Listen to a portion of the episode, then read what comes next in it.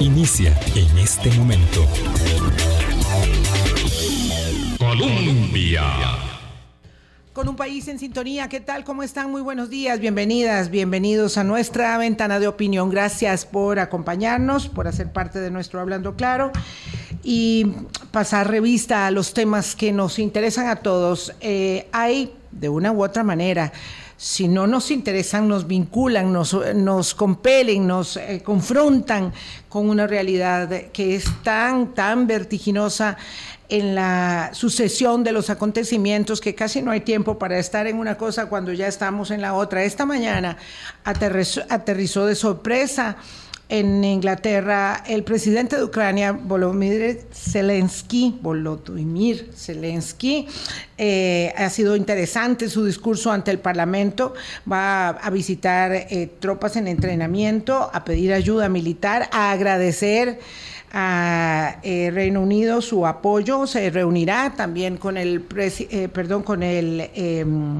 rey eh, Carlos III en el Palacio de Buckingham. En fin, ya dio su discurso, fue una visita sorpresiva, la primera, por supuesto, desde que está Ucrania asediado por eh, la incursión militar rusa. Ha habido mucha información a propósito de ello. Un nuevo eh, sismo, 5,7 en Turquía, una situación muy dramática en Siria, muy dramática. No es que la de Turquía no lo sea, pero los recursos y las posibilidades de una economía tan grande como la economía turca tiene, este, eh, por supuesto, muchas más posibilidades que las circunstancias atenazantes de una zona que ha estado en guerra durante tanto tiempo y que tiene eh, sanciones, eh, pero además otro tipo enorme de limitaciones producto de un conflicto tan grande como el que ha sufrido Siria.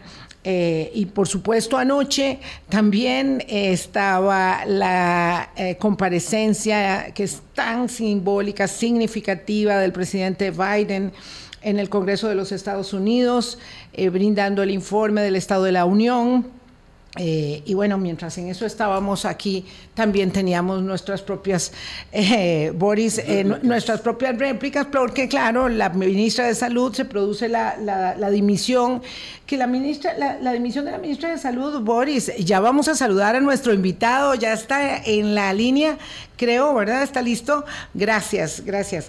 Este, la dimisión de la ministra de Salud no es sorpresiva, para nada, yo creo que se venía hablando de ello desde hace semanas, era un asunto eh, realmente incontenible, pero ayer se produjeron dos renuncias de gabinete, el presidente ejecutivo de SINAR, Alan Trigueros, eso quedó totalmente opacado por la renuncia de la ministra de Salud, tan, tan mediática, tan controversial, ¿verdad? Tan llena de flancos abiertos y el sinnúmero de rumores que hay respecto de su devenir inmediato. Boris, ¿qué tal? Buenos días. Buenos días, Vilma. Buenos días a toda la audiencia de Hablando Claro. Un saludo muy afectuoso.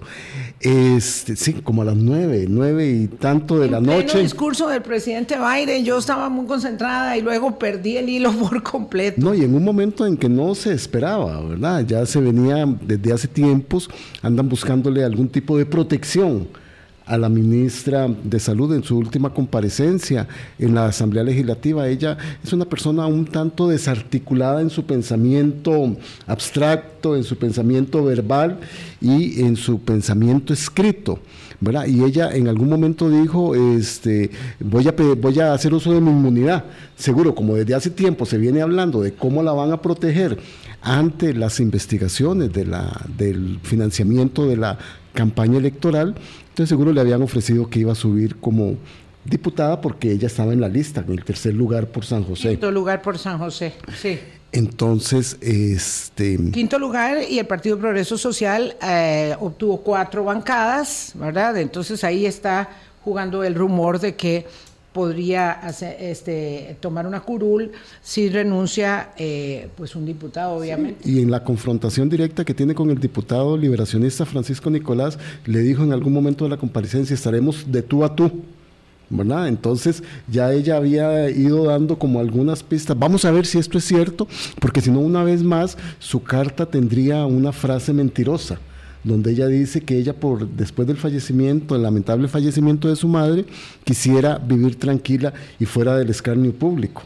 Entonces eso significa que se va a alejar de la política. El presidente de la República nos pide a los costarricenses que respetemos los sentimientos de la ahora exministra de Salud. Claro, pero vivir fuera del escarnio público es vivir fuera de la política, no irse a meter allí. Ya hablaremos con calma, ¿verdad? Algún diputado de Progreso Social que renuncia a la curul, pues obviamente daría paso a que ella pudiera asumir ese quinto lugar por San José, sería el que le correspondería. Eh, se habla del diputado cuarto lugar, Manuel Morales, también se ha hablado del diputado Waldo Agüero, que está en el segundo lugar. O cualquiera que renuncie, pues evidentemente le daría paso. Se habla de la posibilidad de que eh, ocupe la presidencia ejecutiva del INSE ese diputado que podría salir. Toda esa especulación, hasta el momento Paola Nájera, la subjefe, dijo que eh, no conocían nada, lo dijo aquí en Colombia esta mañana, que no conocían nada de movimientos en la bancada. Se habla de que la presidenta ejecutiva de INS, que también ha tenido bastantes problemas y que debe tener eh, eh, la situación candente a lo interno del INS, podía asumir la embajada en España, que está vacante, hay varias embajadas que están vacantes. Eh, y bueno, puede eh, servir mucho para acomodos esta situación, aunque no pareciera, digamos, pues que la situación, eh, rigurosamente hablando, alguien diría que la situación diplomática no es para eso, pero siempre ha sido y seguirá siendo. Seguirá siendo. Y seguirá siendo para resolver algunos problemas. Proceso en desarrollo, pero de ahí habíamos quedado todos notificados en la primera conferencia del presidente de la República con la ministra con la, la hoy exministra de Salud, Jocelyn Chacón, de que él le daba su respaldo y de que iba a continuar en el trabajo y que le pusiera especial atención al tema de, las vacunas. ¿verdad? sobre todo para eliminar la obligatoriedad, que era una tarea fundamental que el presidente le había dado, un objetivo prioritario que lo hablamos aquí, ¿verdad? Realmente que no va a tono con la, con la política sanitaria que ha tenido a lo largo eh, estatal que ha tenido el país, eh, el objetivo prioritario era eliminar la vacunación obligatoria este, eh, para aquellos grupos en los que se mantiene como tal. En fin, don Otón Solís Fallas, hablando de España, nos conectamos hasta allá, hasta Segovia, donde da cátedra de Economía y Desarrollo. Como usted verá, Aquí siempre lo coyuntural, ¿verdad? Y nos pasa a los costarricenses, lo coyuntural nos impide observar las grandes em, eh, grietas y los desafíos del desarrollo. Esta semana, sin más, estaba aquí la misión de la Organización para la Cooperación y el Desarrollo Económico brindando su primer informe para Costa Rica desde que somos miembros de este exclusivo club que aspira a las buenas prácticas eh, eh, para justamente las políticas públicas eh, de crecimiento, de desarrollo y de bienestar, ojalá. Y esto viene muy al dedo porque don Otón había escrito hace unos días en el Diario de la Nación un artículo de opinión acerca de la desigualdad y de por qué veníamos a sorprendernos nosotros con las cifras tan eh, contundentes de la desigualdad que hemos abonado en estas últimas tres décadas, cuando es algo que realmente construimos a punta de política pública, por duro que suene. Don Otón, quiero saludarlo, agradecerle de nuestra parte que esté conectado con eh, la pequeña patria que eh, nos cobija a nosotros hoy, que circunstancialmente lo tiene lejos. Buenos días. Buenos días a don Boris, qué grata sorpresa verlo ahí acompañándola. Lo conocí cuando tenía otra pareja, una mujer excepcional, Ani Pérez, y ahora con Vilma Ibarra, excelente. Y no, escuché con mucha atención lo que decían y aprendí, no sabía, no sabía de la renuncia de doña Jocelyn. Y es una pequeña patria, pero muy querida, y a sus órdenes. Un gusto estar con usted y los oyentes. Muchas gracias, don Otón. Sí, don Boris se incorporó hablando claro a partir del primero de febrero. Ya venía haciéndolo desde los primeros días de enero, pero ahora estará con nosotros de aquí en más hasta que, hasta que los respectivos cuerpos aguanten. Eh, dichosamente, para reeditar un capítulo que nos mantuvo eh, varios años juntos en eh, los primeros de Hablando Claro. don Otón, quisiera tal vez que nos ayudara a contextualizar eh, ¿Qué fue lo que nosotros hicimos en estos 30 años para haber ido eh, incrementando la grieta de desigualdad. Mucho tiempo los costarricenses vivimos en el mito de que éramos un país de igualiticos. Nunca fuimos igualiticos. Nunca lo fuimos. El maestro, eh, querido amigo recordado, sociólogo Carlos Ojo, decía que, eh, pues, evidentemente no habíamos sido igualiticos, pero nos lo habíamos creído, hasta que llegamos a un punto donde groseramente la pobreza había que demostrarla para acceder a prestaciones sociales, en tanto la riqueza se, se, empezó a ostentar, cosa que tampoco pasaba antes, que no se ostentaba mucho la riqueza. Y eso empezó a ver más estas grietas. ¿Cómo fue que fuimos abonando esta, esta enorme mm, brecha de la desigualdad para encontrarnos hoy no solamente no igualiticos, sino terriblemente desiguales? Sí, em, o sea, usted me está preguntando por las causas estructurales, porque cuando uno lee el informe del Estado de la Nación, el último, en que se enfatiza el tema de la desigualdad, hay una serie de temas que son, digamos, casi expresiones mismas de la situación social del país y la desigualdad.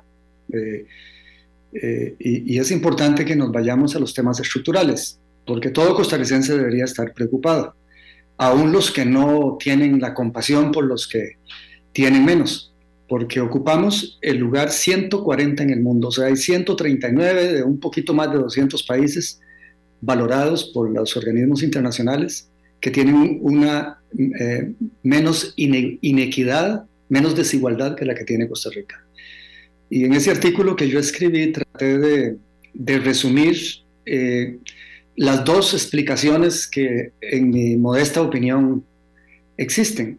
Explicaciones que por lo menos una de ellas algunos las vaticinábamos. Y la primera explicación tiene que ver con el modelo económico que se adoptó uh, ya por mediados de la década de, de los 80, eh, como reacción a la crisis de inicios de los 80, que fue una crisis internacional. Costa Rica eh, tuvo que aceptar, pero además voluntariamente también, la reestructuración del modelo eh, para transferir los apoyos y los subsidios que existían para agricultores, para pequeños empresarios, eh, para fortalecer la educación pública, por ejemplo, se fueron trasladando a grandes empresas, casi todas multinacionales. O sea, eh, eso en sí es, causante de desigualdad, pero eh, todo como un discurso en que se decía que el modelo de desarrollo basado en lo que se llamó el paternalismo estatal, esto de darle subsidios, tasas de interés subsidiadas,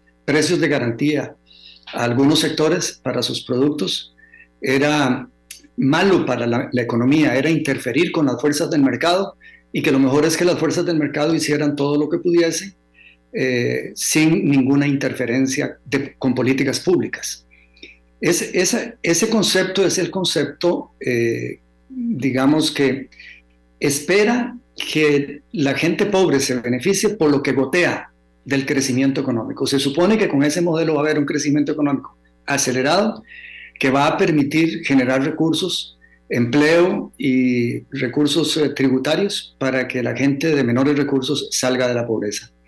Eh, eso algunos lo hemos cuestionado porque ningún país de los que tienen buena igualdad, eh, índices presentables de, igualdad, han seguido esas políticas. Todos han tenido programas sociales, usted mire Escandinavia, Europa, eh, Costa Rica antes, han habido programas deliberadamente puestos en práctica para enfrentar el tema de la desigualdad y para reducir la pobreza. De hecho, hay un, hay un dicho muy común que es muy cierto en lo social y es en lo, eh, eh, en, en, lo natural, es decir, la ley de la selva, la ley del más fuerte. Cuando no hay normativas, es el más fuerte el que se come toda la comida. Entonces, cuando pasamos a un mundo de libertad económica o mal libertad económica, eh, sin ninguna otra control, estamos pasando un, un mundo en que se crean las condiciones para que al más fuerte le vaya bien.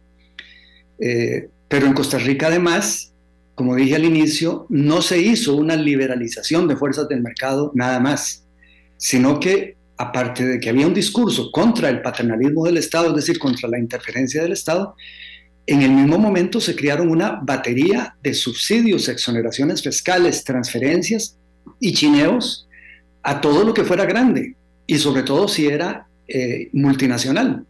Eh, exoneraciones fiscales por, para empresas que inviertan al menos una cantidad de millones de dólares, en zonas francas 10 millones de dólares. Se dieron exoneraciones fiscales a empresas del turismo que tuviesen al menos un X número de cuartos. Si no bien recuerdo eran, si bien recuerdo eran 20 cuartos, o sea, hoteles grandes, empresas grandes invirtiendo se dieron certificados de abono tributaria, que era un regalo, una transferencia de 15 o 20%, dependiendo del destino de los productos, a exportadores de productos no tradicionales. Em, eh, y, eh, toda esa batería, entonces, de, de, subsidios y exoneraciones a sectores grandes, porque son los grandes los que están en ese negocio, en el negocio del comercio internacional. Agrego otro, se bajaron los impuestos de las importaciones y quién está en el mercado de las importaciones. Y pocas veces se transfiere esa reducción del precio de las importaciones porque se reducen las tarifas, los impuestos, a los sectores consumidores que se benefician de esos productos. ¿Y quiénes están en esos sectores? Importaciones, exportaciones, eh, eh, turismo de más de 20 cuartos, eh, inversiones en zonas francas de más de 10 millones de dólares. solo están grandes intereses económicos.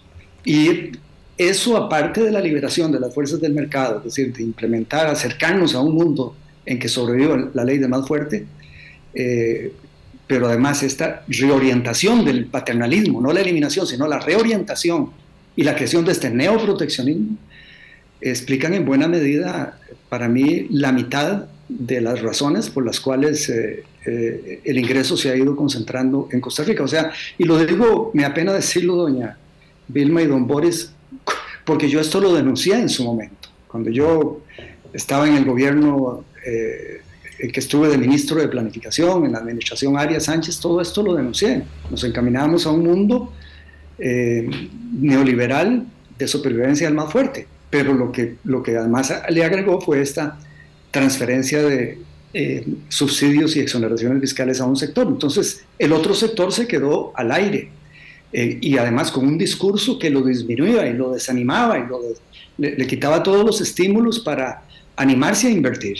Y la carga tributaria pasó a el resto de Costa Rica. La carga tributaria pasó al resto de Costa Rica, a una clase media y a las pymes de Costa Rica son las que están financiando hoy en día, hoy en gran parte del Estado, los consumidores, los empleados.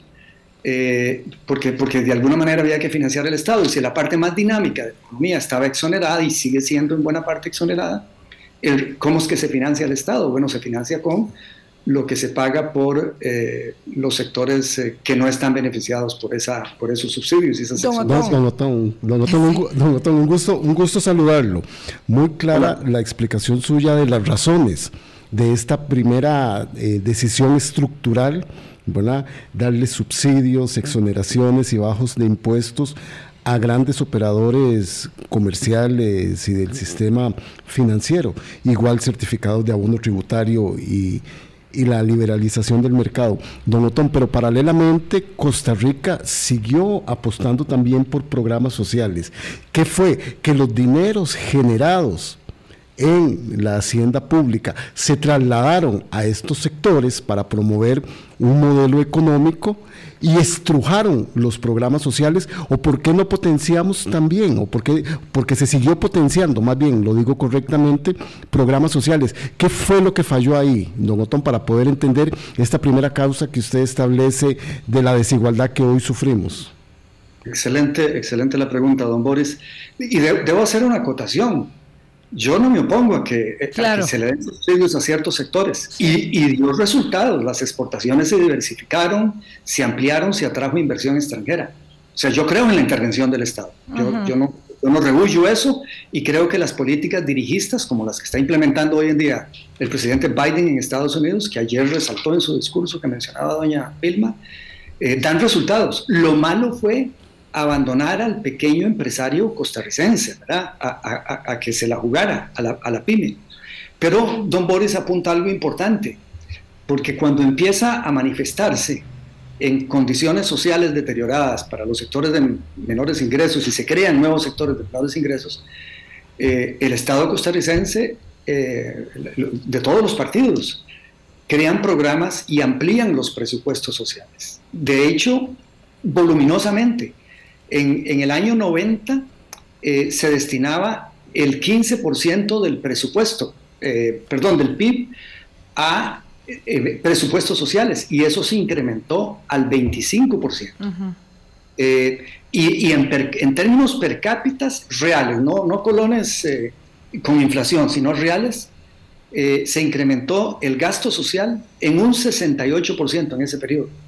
Entonces ahí viene la segunda parte estructural eh, que yo escribía en ese artículo. O sea, la primera ya la describí y la segunda es lo que ha pasado en el Estado costarricense. Es decir, la ineficiencia, los desperdicios y un Estado eh, que destina muchos de los recursos para que se queden en el Estado en beneficios sociales, beneficios salariales extraordinarios para el empleo público eh, y en una serie de, actividades muy caras, en las contrataciones, una serie de procesos muy caros con el fin supuestamente de enfrentar la corrupción, se han agregado procesos muy caros, mucha normativa que encarece los procesos, los hace lentos.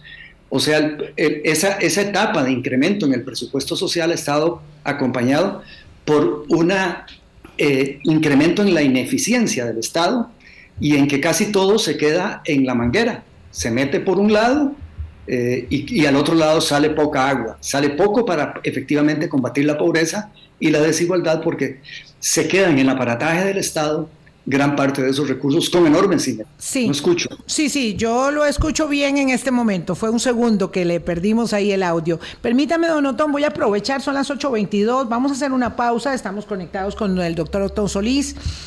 Eh, hasta Segovia, España, y hablamos sobre el tema de la desigualdad, de la inequidad, de las razones estructurales que durante años eh, cimentamos con políticas públicas muy, muy paradójicas, tengo que señalarlo, y ahora cuando vengamos recapitulamos para seguir adelante.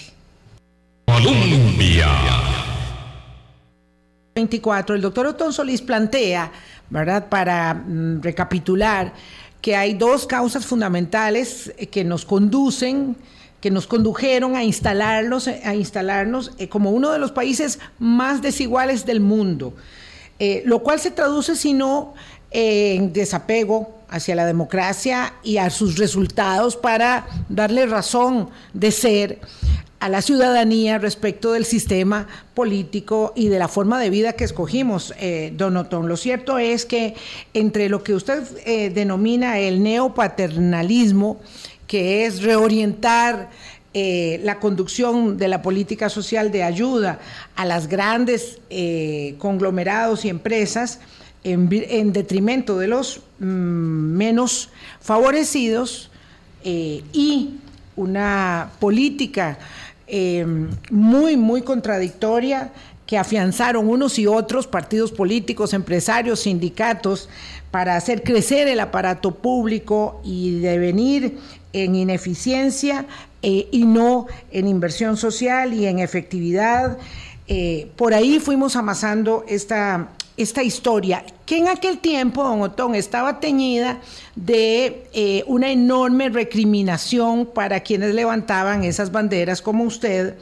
Había un debate muy ideologizado, y debe haberlo todavía, pero en aquel tiempo estábamos hablando de lo que iba a ser esa nueva eh, Costa Rica, con esa economía dinámica, con ese empuje exportador tan grande, esa diversificación. Entonces aquello se veía muy fácil de descalificar para quienes levantaban banderas como usted. Ahora, ahora ya estamos hablando de los resultados. Ahora usted dice, ¿para qué nos vamos a sorprender? ¿Por qué nos vamos a sorprender? Pero lo cierto es que ahora sí estamos hablando de los resultados.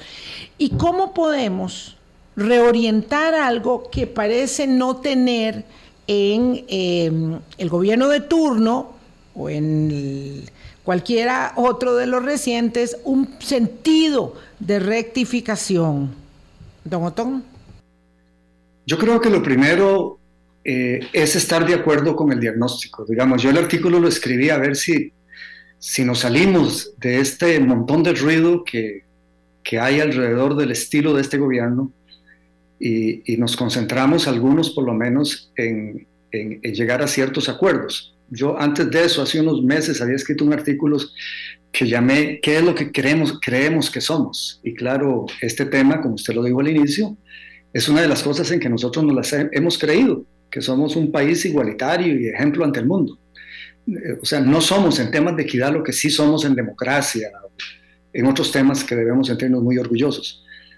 Eh, todo lo primero es poner el tema en el tapete y ver si estamos de acuerdo con las causas estructurales. Yo veo un eh, desinterés, y tal vez lo entiendo, de algunos analistas de irse a las causas estas estructurales y hablar más de temas un tanto coyunturales o, como dije al inicio, redundantes, es decir, hablar de causas cuando son parte de la expresión del problema.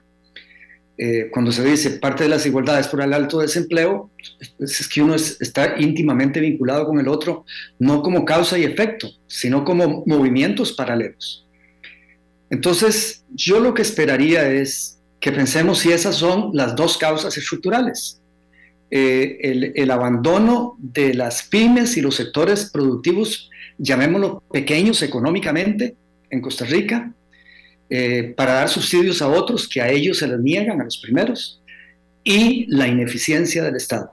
Digamos, la, ineficiencia del Estado, el que se quede tantos recursos en, el, empleo público, en la institucionalidad, en alquileres, en esta serie de, gastos, eh, debemos enfrentarlos. Son temas controversiales. Yo, yo sé por qué lo digo. Desde que fundamos el Partido Acción Ciudadana, hablé muchísimo contra los abusos en las convenciones colectivas. No solo yo, otra gente lo hizo. Eh, y, bueno, eh, cuesta mucho hacer reformas. El gobierno pasado hizo un enorme esfuerzo a un gran costo en, popularidad y en todo lo demás. Eh, yo propuse y he propuesto reformas al Estado para fundir instituciones, cerrar instituciones cuyos programas son ejecutados por otras.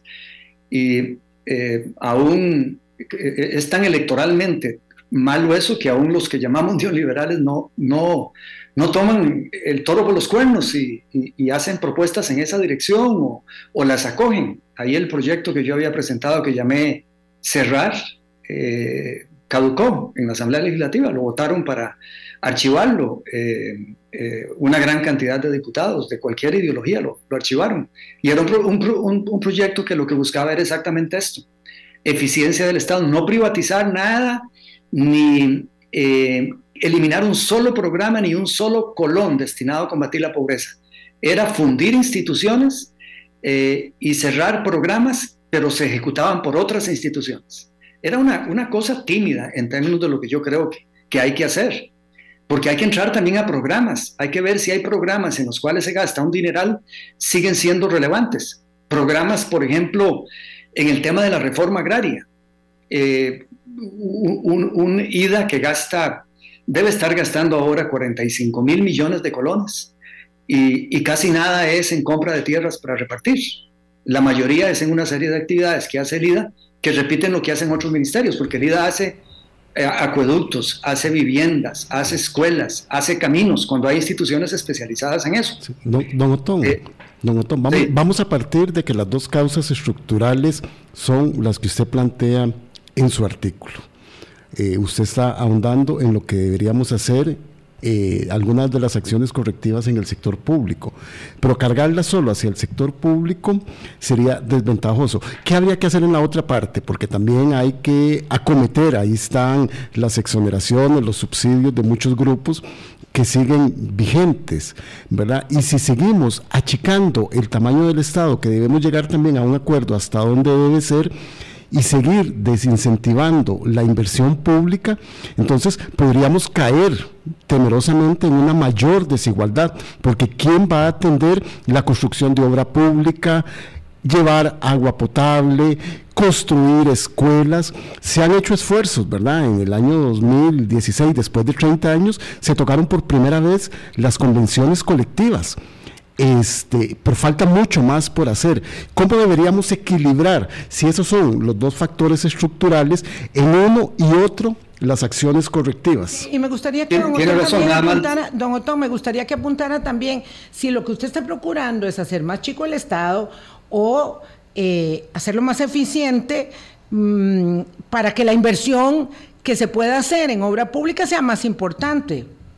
A eso iba, a eso iba. Yo no, no estoy proponiendo, nunca he propuesto cerrar programas, aunque creo que habría que cerrar programas. Pero es, don Boris, hacerlo más eficiente, porque usted dice, ¿y quién va a hacer esas cosas? Es que no se están haciendo. No, no se están es decir, haciendo. ¿qué hacemos nosotros? O, o sea, una demostración de eso. El tema del subdesarrollo de países pobres como el nuestro es la falta de dinero. Y nos dan dinero de los bancos internacionales y pasan años y años 12 años un préstamo para que ahí haga acueductos y... Y terminamos pagando intereses y multas y no por se han utilizado. O sea, nosotros no estamos haciendo lo que hay que hacer. Se incrementa el presupuesto social, lo cual yo apoyo totalmente.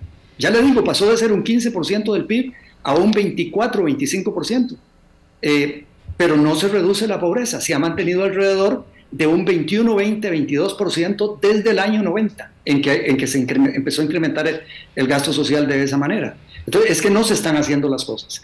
Pero claro, eh, eh, lo, que, creo que es urgente es que el Estado funcione. Creo que es el gran cuello de botella. Pero lo otro, usted me pregunta, y, y claro, ¿cuál sería la solución en la otra parte? Bueno, yo creo que Costa Rica, don Boris, debió haber sido el primer país en el mundo eh, que acogía la propuesta de la OSD para ponerles impuestos a las multinacionales. Yo he propuesto muchas veces Sí. Que se ponga por lo menos el impuesto a la exportación de dividendos eh, eh, eh, que, que exonera a las inversiones extranjeras. Y de hecho, en el acuerdo tributario que hice con doña Laura Chinchilla cuando yo era presidente, eh, nos pusimos de acuerdo en eso. Ella, digamos, era parte de un acuerdo, tal vez no estaba muy feliz, pero lo hacíamos. La excusa que se ha dado siempre es que si nosotros eliminamos las exoneraciones al capital multinacional, eh, el capital multinacional se va a ir para otros países. Yo no lo creo. En todas las encuestas, el capital multinacional que está en Costa Rica menciona otros factores, la estabilidad política, la calidad de la oferta de energía, la cercanía con el- ese gran mercado de Estados Unidos, la paz social, eh, el- el- la calidad de la mano de obra, etc. Pero bueno, supongamos que eso fuese cierto, ya hoy no sería relevante, porque la OSD y las principales economías del mundo llegaron a un acuerdo Sí. para eliminar y ponerle, poner- poderle poner impuestos a nivel mundial a las multinacionales. Bueno, Costa Rica debió haberse montado en ese tren y asumir el liderazgo, Eh, y porque ya no habrían excusas para eh, que, que el mundo colectivamente, como, como unidamente, eh, le cobre a las multinacionales y terminemos este absurdo que tiene la humanidad, que he criticado desde siempre, de que a las empresas más grandes del mundo, las más exitosas, las que definitivamente hay que admirar por su calidad tecnológica y empresarial, eh, se benefician de exoneraciones fiscales en todo este planeta. Por eso la concentración no es solo en Costa Rica, se ha concentrado más, Claro. pero en Estados Unidos también, porque los estados de la Unión Americana pelean entre sí a ver cuál le da más subsidios, más regalos a las multinacionales para que inviertan en su territorio. Y lo hacen en Estados Unidos y lo hacen en todas partes. El mundo al revés. Y por eso se ha concentrado la riqueza a nivel mundial. Es decir, el mundo compite a ver, no, a cuál programa social para combatir la pobreza y para darle a las pymes de cada país posibilidades de convertirse en medianas y grandes, sino por ver cuál ne- nue- nuevos subsidios se inventa para darle a las grandes corporaciones. Eh, actualmente Estados Unidos lo está haciendo. O sea, eh, digamos, está, se está reinventando el modelo cepalino de la sustitución de impo- importaciones.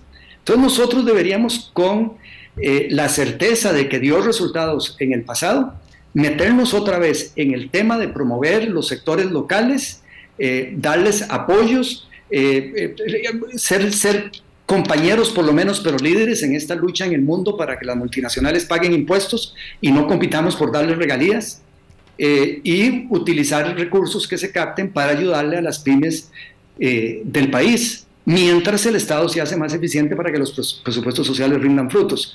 Eh, y, y para salir de este absurdo, este absurdo de que el mundo compite para ver cómo chinea fiscalmente y con subsidios a las multinacionales. Si- por, por oponer cosas como las que Biden, el presidente del país más eh, capitalista del mundo, está impulsando, donde está gastando eh, para 10 años eh, 3 trillones, es decir, 3 millones de millones de dólares en subsidios.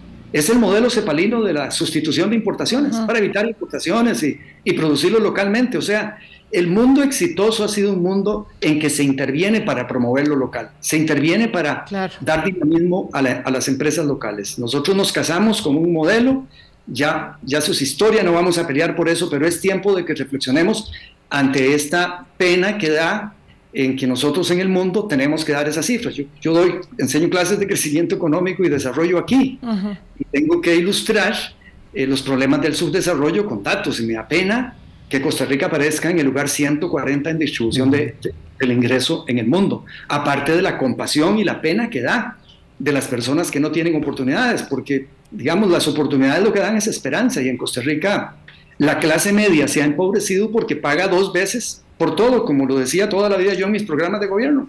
Pagan por la educación cuando pagan impuestos, porque la clase media sí paga impuestos y paga también cuando con tal de que sus hijos puedan competir los mandan a la educación privada. Igual con salud, se pagan cuotas de la seguridad social, pero hay que ir al médico privado. Igual con las carreteras, se pagan impuestos y el impuesto a los combustibles, pero igual hay que estar pagando peajes. Es decir, eh, la gente que tiene carro, la clase media, eh, paga dos veces casi por todo, por seguridad.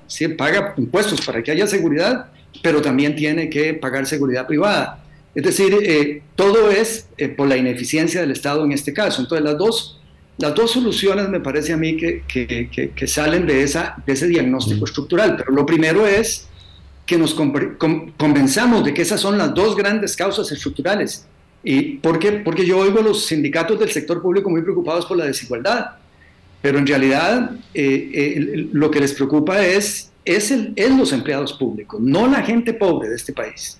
Y yo los entiendo, pero entonces es una, así como los neoliberales en Costa Rica se contradijeron y hablaron de fuerzas del mercado, pero solo se les aplicaron a un sector y al otro le dieron eh, intervenciones del Estado con subsidios y exoneraciones, mucho del liderazgo de la izquierda en Costa Rica tiene una confusión gigantesca cuando hablan de medidas eh, para, hacer, para el progreso social de lo que están hablando es medidas para proteger el empleo público y darle más, más, más, más regalías y más extras y más plazas, lo que hace que quede más dinero para llegarle a los sectores pobres del país. O sea, eh, no, no, hay entonces una, una preocupación por la verdadera gente que es pobre en Costa Rica y la que está padeciendo esa desigualdad y esa desesperanza, porque la calidad de la educación pública por ejemplo, hace que no sea una ruta para el ascenso social, sino una ruta para consolidarse en la clase social en que creció algo.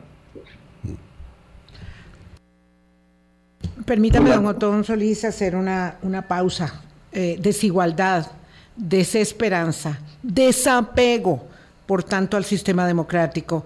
Eh, porque si no me resulta, si no me resuelve, si no llena mis expectativas, mis necesidades, entonces ¿para qué? ¿verdad? Esa, esa es una, una eh, daga que tenemos sobre, sobre nosotros como sociedad. Y don Otón Solís plantea que deberíamos salirnos del ruido, del estilo de gobierno, para estar deliberando de las causas y de las soluciones, de los correctivos. ¿Cuán posible es eso? Sí, yo, yo, yo, iba a enfatizar en eso que dijo don Otón del ruido de esta administración, para poder ahondar después de la pausa cómo está analizando el ruido en estos temas, en estas dos causas estructurales, en la administración Chávez Robles. Sí, sobre todo porque acaba de llegar ODE a hacer una primera eh, revisión de la condición de Costa Rica y nos ha llamado la atención sobre absolutamente todo lo que ya sabíamos. Es decir, no tiene nada de nuevo lo que nos ha dicho OCDE. El tema es que nos lo está diciendo el club de las buenas prácticas al que aspiramos con tanto empeño a pertenecer y ya pertenecemos. Entonces, ¿cómo vamos a mejorar en medio de ese grupo de 38 naciones de las que somos parte? Venimos en un momento. Colombia. Con un país en sintonía 843, el doctor Otón Solís eh, nos eh, hace el favor de acompañarnos esta mañana desde eh, España con él en conexión para observar en este segmento, que es el último que nos queda, eh, don Otón, eh, dónde está eh, el camino. Estamos totalmente, de verdad, usted lo sabe, y si no, les recuerdo, distraídos, distraídos en el asunto del momento, ¿verdad? Distraídos. y en recriminaciones y en asuntos de poca monta que no nos permiten observar esto. Y cuando viene OCDE a decirnos cosas que ya sabemos, pues no nos gusta mucho que nos hagan ver dónde están nuestras falencias. ¿Cómo debemos dirigir el empeño mm, para reorientar las políticas públicas con visión de largo plazo, sobre todo porque además eh, no se trata solamente de un poco la forma del estilo gubernamental, sino que por el fondo eh, claramente se señala que eh, el mandatario quiere resultados rápidos, inmediatos, y esto, esto deviene en asunto de mucha construcción y de largo y mediano plazo. Yo creo que los populismos que han llegado en nuestros países, incluyendo Estados Unidos, tienen que ver exactamente con el tema que estamos conversando, el tema de la desigualdad. Porque todo, el modelo de desarrollo llegó con una gran promesa. Digamos, en América Latina una promesa de salvación. A veces exageradas, pero las exageraciones lo que querían indicar era el éxito que se avecinaba. Todo, yo, sé que don Oscar Arias no quiso decir que todo el mundo iba a tener un BMW, pero lo que quiso decir es que si íbamos a pasar de una situación muy difícil para los sectores de menores ingresos a una mejor eh, situación con el TLC. Eh, yo, yo, yo, soy crítico de quienes toman la literalidad de lo que él dijo. Él no quiso decir lo del BMW. Era, era una forma de señalar que esa era la ruta. Y desde antes se decía, con los programas de ajuste estructural, cuando llegó este modelo, que, que los que nos oponíamos a, las simplezas del modelo eh, eh, no nos queríamos subir en el tren del progreso y nos iba a arrasar el tren. Se fue creando una situación de grandes expectativas, de grandes expectativas. Y los, los populismos surgen cuando pasan los años y pasa una generación completa y las expectativas no se materializan, excepto para una minoría, mucha de ella asociada con el capital extranjero.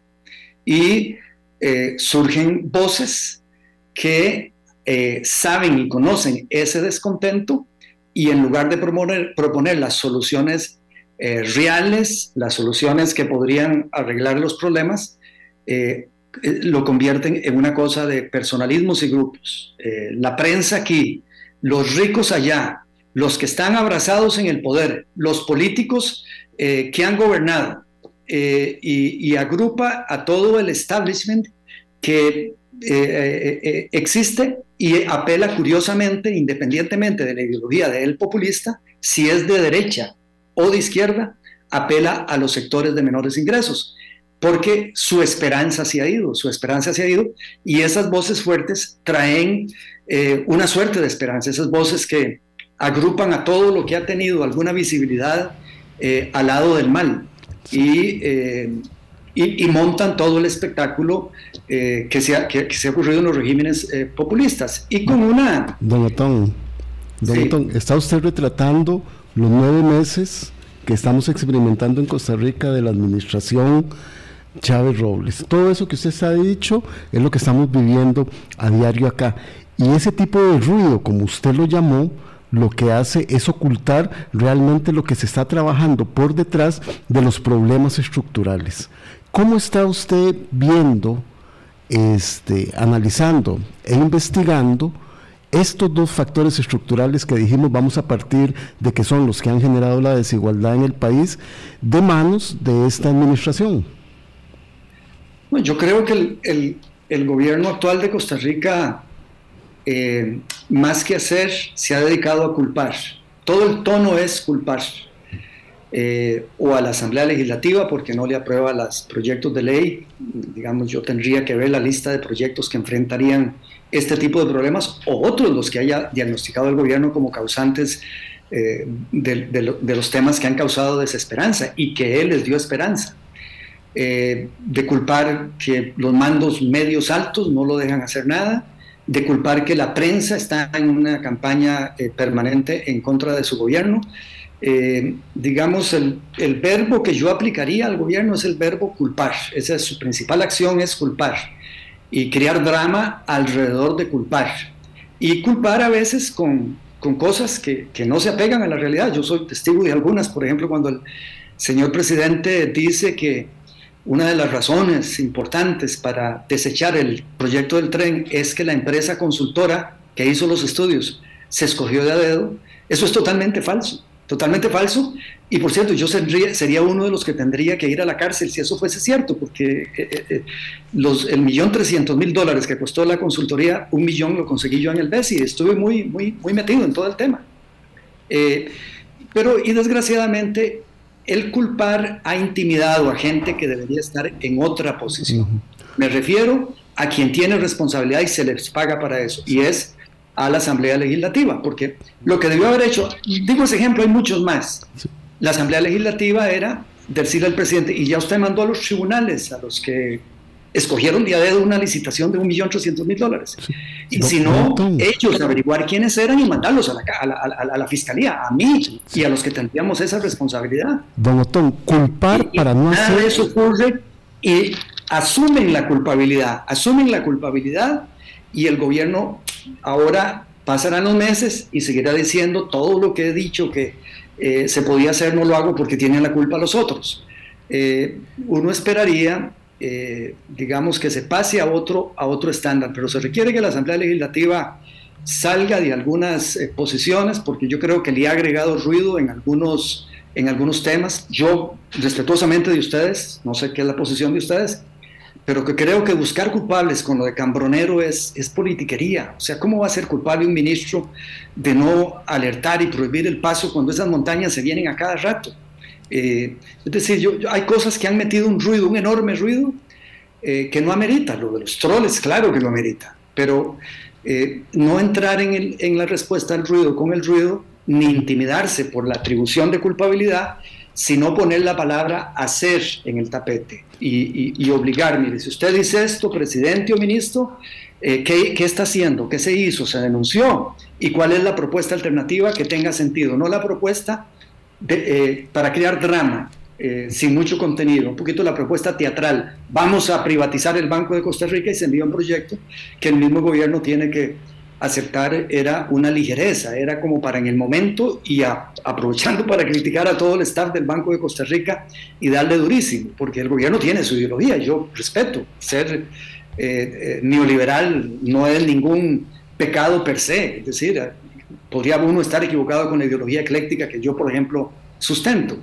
Eh, el tema es no hacer un planteamiento eh, conceptualizado y bien elaborado. Es decir, yo para hacer los proyectos de ley de reforma del Estado que presenté, que presenté varios, es muchísimo trabajo, meses de trabajo y consultas a excontralores, a eh, expertos en derecho constitucional eh, para sacar algo. Y me, me, place decir, proyectos de ley han sido cuestionados por razones ideológicas o lo que sea, pero no por la calidad de los proyectos. Entonces, el hacer es el verbo que urge en Costa Rica, el hacer. Hola.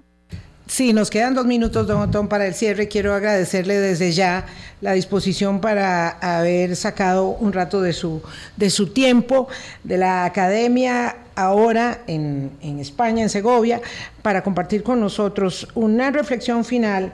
Es que eh, el que culpa de alguna manera está trasladando las responsabilidades porque entonces pone el énfasis en, en otros, ¿verdad? No obstante, el gobierno eh, de la República sí persiste en la determinación de vender el Banco de Costa Rica y de colocar en acciones el 49% de la propiedad del Instituto Nacional de Seguros, ya se anunció ello, eh, tanto como ir adelante con la ley de empleo público, eh, absorbiendo el salario escolar sin exoneración, como ha pedido OCDE y como estábamos esperando que en algún momento pudiera suceder. Parece que políticamente eso tampoco eh, va a resultar y seguimos jugando, bueno, con las eh, mm, obligaciones de la regla fiscal y con otros desafíos. Así que un pequeñito cierre de, un minuto en una reflexión que le pedimos, don Otón. Vilma, yo solo quisiera ahondarle a este comentario tuyo y lo que está diciendo don Otón, culpar como estrategia para no hacer o culpar como estrategia para desviar y hacer otras cosas. Otras cosas. Don Otón. Puede ser, puede ser. Yo no, no estoy bien informado de lo que está pasando, solo oigo el ruido y la, la, la, insinuación o la culpabilización directa. Eh, en las pocas conferencias de prensa que he podido ver, ese es el, el tono y calza muy bien con eh, la gente que por la situación social de, años está con desesperanza. Entonces, sí, eh, alguien es culpable de esta desesperanza y esta imposibilidad para que yo tenga la, la, esperanza de movilizarme socialmente hacia arriba. Pero Costa Rica tiene una batería de, intelectuales de primera línea, de comentaristas y periodistas como ustedes, críticos, que son capaces de separar la paja y, ver qué es lo que hay detrás, eh, liderazgos que están ahí en el Estado de la Nación, excelentes, Jorge Vargas Cuyel, para mencionar uno, pero hay mucha gente muy, muy buena y deberíamos volver los ojos una vez eh, un poquito hacia ahí y ver si, eh, digamos, el gobierno se le obliga a subir los estándares eh, más afines a la responsabilidad que significa presidir un país, que tiene más que ver con hacer que con culpar. Muchísimas gracias, don Otón. Que tenga buena tarde. Eh, y nosotros, si ustedes que tengan buen día, gracias por habernos acompañado. Por favor, don Otón, háganos saber cuando esté aquí en Costa Rica para tener el gusto de tomarnos el café en la mesa de Hablando Claro en estos 16 años apoyando la deliberación democrática. Hemos tenido eh, pues la posibilidad de conversar muchas veces y de disentir con el doctor Otón Solís, a quien le agradecemos mucho el concurso hoy en el programa Boris. Sí, muchísimas gracias, don Otón. Y ese llamado que usted hace a intelectuales y sectores, que asomemos más la cabecita y hablemos más, ¿verdad? Y, para seguir fortaleciendo la institucionalidad y la discusión democrática. Hasta luego, don Otón. Muchas gracias. Buen día, chao, chao. Gracias a ustedes. Hasta mañana. Hablando claro, hablando claro.